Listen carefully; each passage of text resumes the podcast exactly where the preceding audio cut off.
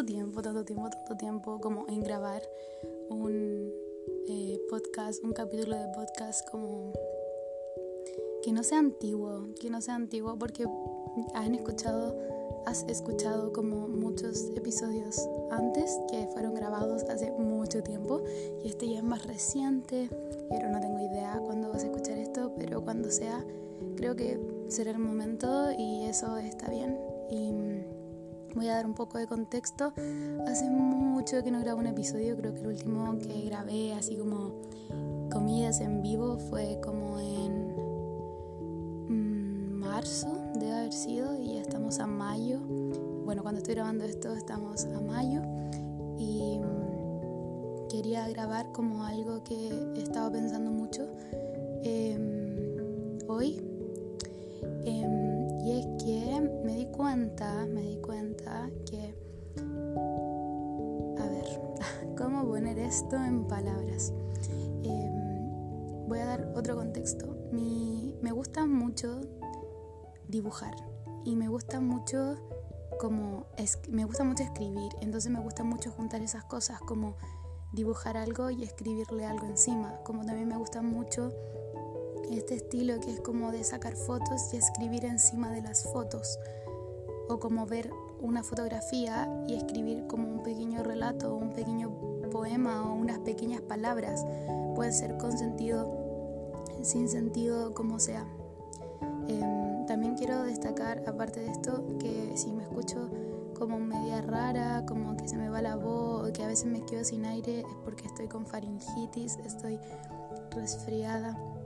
Ya me siento mejor, sí, que como fue al inicio con todo el cuadro fuerte, pero quería igual dejarlo en claro, pero quería como plasmar esto en palabras y poder ponerlo en este, en este, en este podcast porque es un proyecto grande mío, o sea, es muy importante para mí y en verdad quiero continuarlo y quiero ponerme como las pilas y hacerlo porque se lo merece y me lo merezco.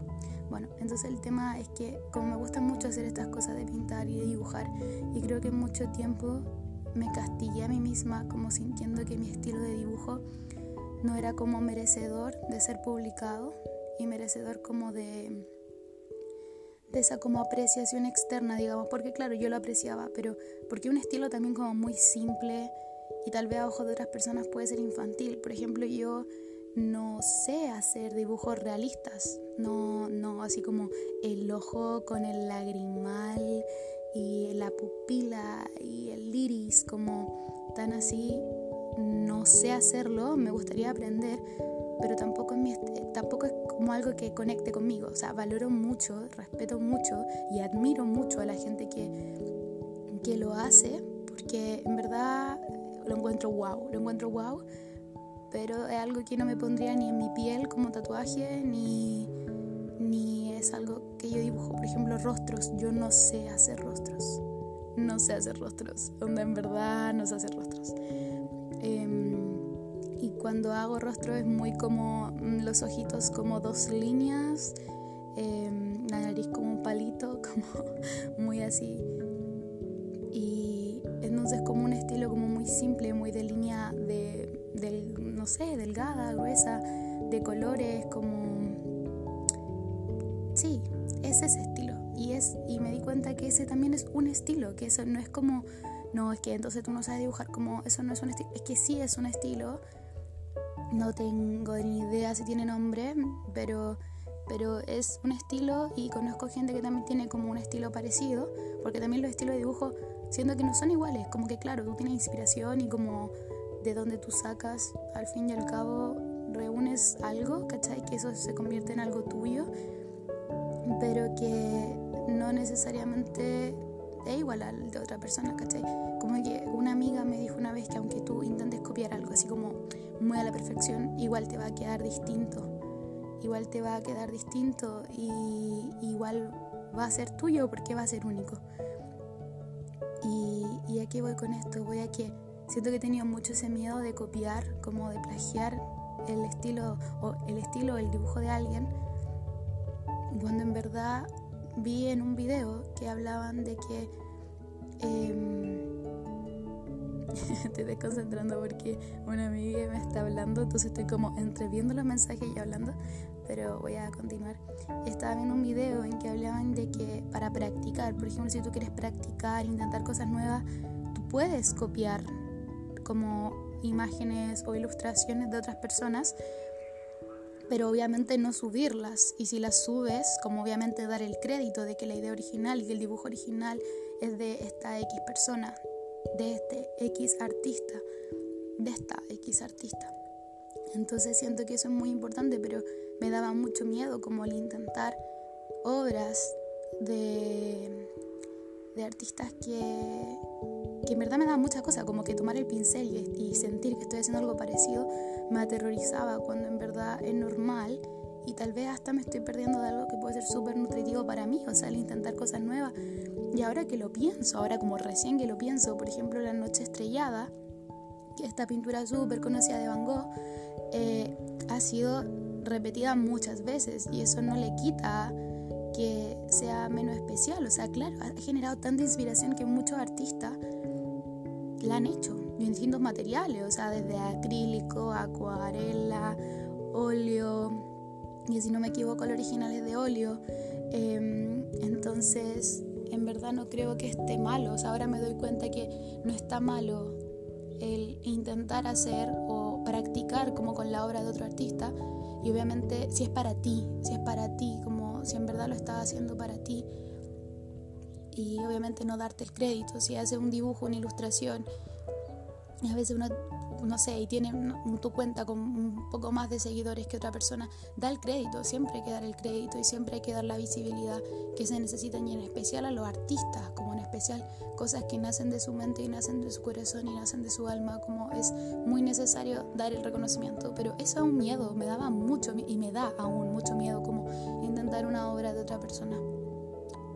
También, también he visto que en el campo como artístico se hace mucho que tomas como una obra y la haces a tu manera. Por ejemplo, no sé, La Noche Estrella de Van Gogh. Hagamos que, em, no sé, hago la luna, en vez de hacerla así, le hago una carita. Como hacer las cosas a tu forma.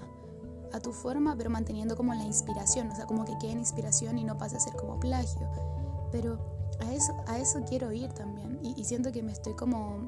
Eh, estoy como divagando mucho, eh, pero también me encanta hacerlo y que eso sea como hacerlo. Si es para ti, ¿por qué no hacerlo? No todas las cosas tienen que ser al ojo público y eso es algo que también me he cuestionado mucho, como creo que al menos a mí personalmente, porque puedo hablar de mí, no, puedo hablar como de la gente en su totalidad, pero sí también veo como algo en general que a veces sentimos, siento, tal vez tú sientes que las fotos que sacas tienen un propósito de ser subidas. Y esa, esa mirada como al ojo público. O que si canto como grabar y subirlo.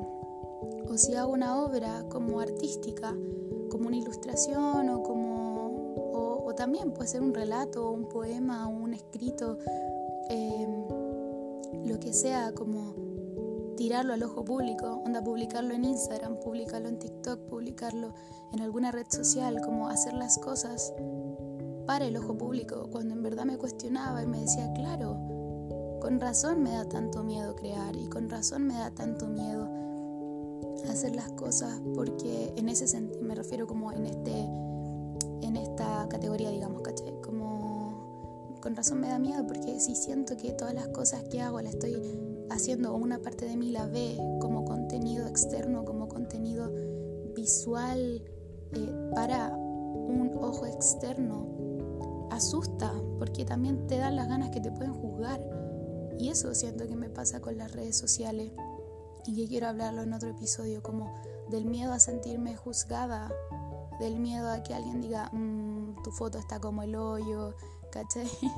o, que te digan, no sé, como esa obra está muy sencilla o está muy complicada o no entiendo el por qué, no entiendo el cómo, cuando en verdad siento que lo que importa y que aquí es como lo, muy, lo más importante en especial para la gente que, que hace obras, y acá quiero aclarar otro punto, cuando hablo de que la gente que hace obras puede ser cualquier persona, puede ser cualquier persona. Uno puede llamarse alguien artista mm, si hace, ponte tú, un cuadro full óleo, full exposición museo, como también alguien que le guste pintar y que hace dibujo a lápiz mina em, y que se considera artista o alguien que cante. No, no, no, no, es necesario sentirte como un casi prodigio en el área para hacer llamarte de una forma como que haga referencia a algo que te guste. Eso quiero decir y quiero destacar. Em, porque también mucho tiempo sentía que no me podía hacer llamar artista por el hecho de no tener... hay, hay, ruido en mi casa, pero eso. Em, que sentía que no me podía llamar artista por el hecho de de como no ser conocida o como no tener aún como muy el estilo que, que, me gustaba. Siento que no, siento que no hay que limitarnos de esa forma, como no, no puedo ser deportista si no corro todos los días. Es como que no, no, como que ¿por qué limitarnos de esa forma cuando en verdad sí podemos hacer las cosas em, y podemos llamarnos como nosotros queramos?